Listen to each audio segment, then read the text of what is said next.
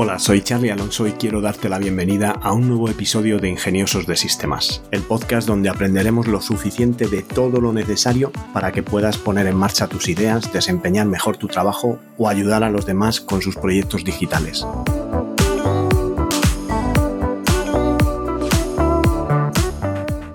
En el episodio de hoy hablamos de una herramienta, pero antes déjame que os recuerde que tenolitas.com es un servicio de asesoramiento low cost donde podéis contratar vuestro plan de asesoramiento tecnológico por el precio de un par de cafés y hacer vuestras preguntas para poder contar con mi ayuda y poner en marcha vuestro negocio digital.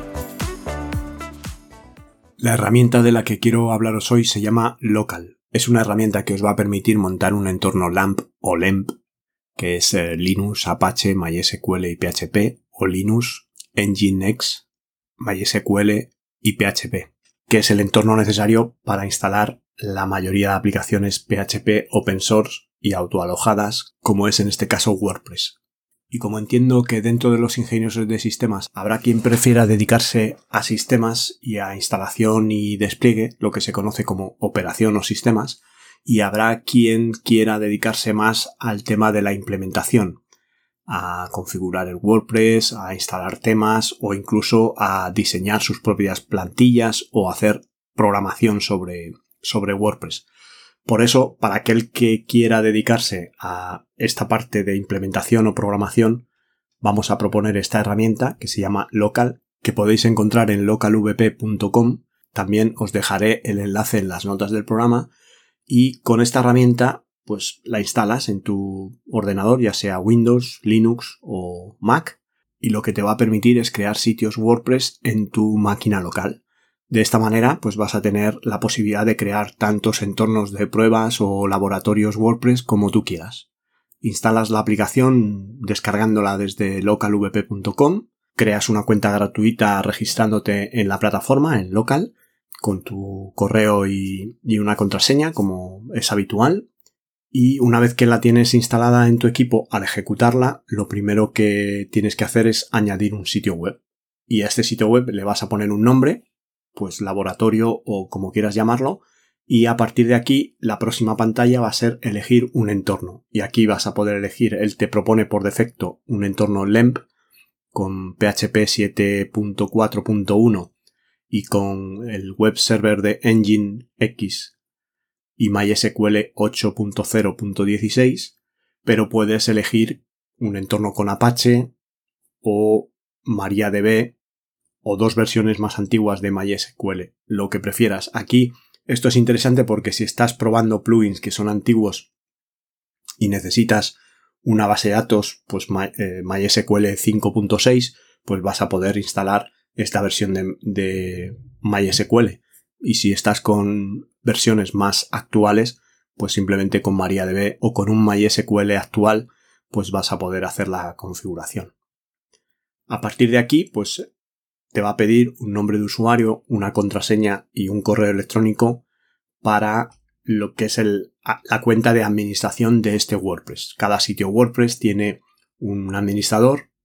que es el que tiene acceso al panel de control Luego puedes crear más usuarios que tengan este tipo de rol y por lo tanto acceso al panel de, control, incluso las mismas funcionalidades que puedes tener tú como administrador, pero necesitas uno para partir de, de cero en la instalación y poder entrar al panel de control a empezar a configurar cosas. En este momento, pues una vez que tienes ya configurado este sitio,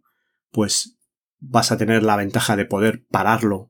o arrancarlo siempre que quieras para no tener los servicios de MySQL y el servidor de aplicaciones web, ya sea Nginx o Apache, no tenerlos ejecutando y consumiendo recursos de tu máquina, pues cuando cierres la aplicación local o cuando pares, detengas cada uno de los sitios web que puedas tener creados, te va a dejar de consumir estos recursos. Después te va a indicar en el, en el panel de control de tu sitio te va a indicar las características del entorno que has montado, la versión del PHP, la versión de MySQL, el servidor de aplicaciones que estás utilizando y vas a poder acceder a esta información de una forma muy sencilla. También vas a tener un enlace para que te lleve a la carpeta local en tu disco duro donde está toda la parte de contenidos de ese WordPress. Por ejemplo, si estás programando plugins o estás programando temas o incluso bloques personalizados de Gutenberg, vas a necesitar acceder a esta ruta pues para crear allí tus carpetas y tus ficheros de plugin o del tema personalizado. Yo particularmente lo que me ha gustado esta herramienta, por ejemplo, es que me permite hacer conversiones de lo que serían páginas diseñadas en puro HTML, pues con una herramienta como puede ser eh, PineGrow, PineGrow, que es una herramienta que tiene, que podéis bajaros la versión gratuita que os dejaré también en las notas del programa del PineGrow WordPress Theme Converter, que es un conversor de código HTML,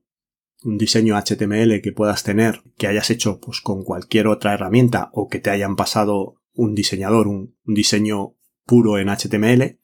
puedes utilizar el PineGrow Theme Converter para asignar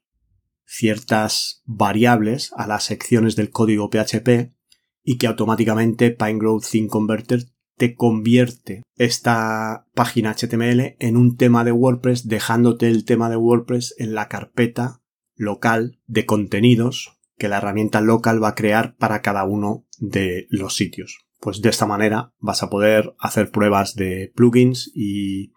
bueno, estropearlos las veces que quieras porque estás en local sin estar trabajando en un sitio en producción, que nunca es recomendable, y vas a poder eliminar y crear este sitio de WordPress cada vez que quieras. Cuando elimines el sitio de WordPress, todas las carpetas de contenido local van a desaparecer, todos los desarrollos que estuvieras haciendo van a desaparecer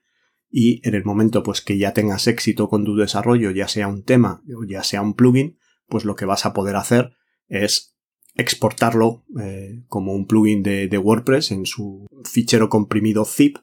y después subirlo a tu WordPress de producción sin ningún tipo de problemas. Local también te permite importar y exportar sitios para hacer, pues, descargarte un sitio que está en producción, hacer modificaciones sobre él y volverlo a subir a producción. Por lo tanto, es una herramienta que, bueno, pues si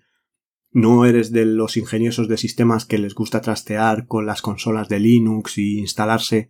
todos los elementos necesarios para montar un WordPress por su cuenta, lo que sería un DevOps o un ingenioso de sistema de operaciones, y eres más implementador, diseñador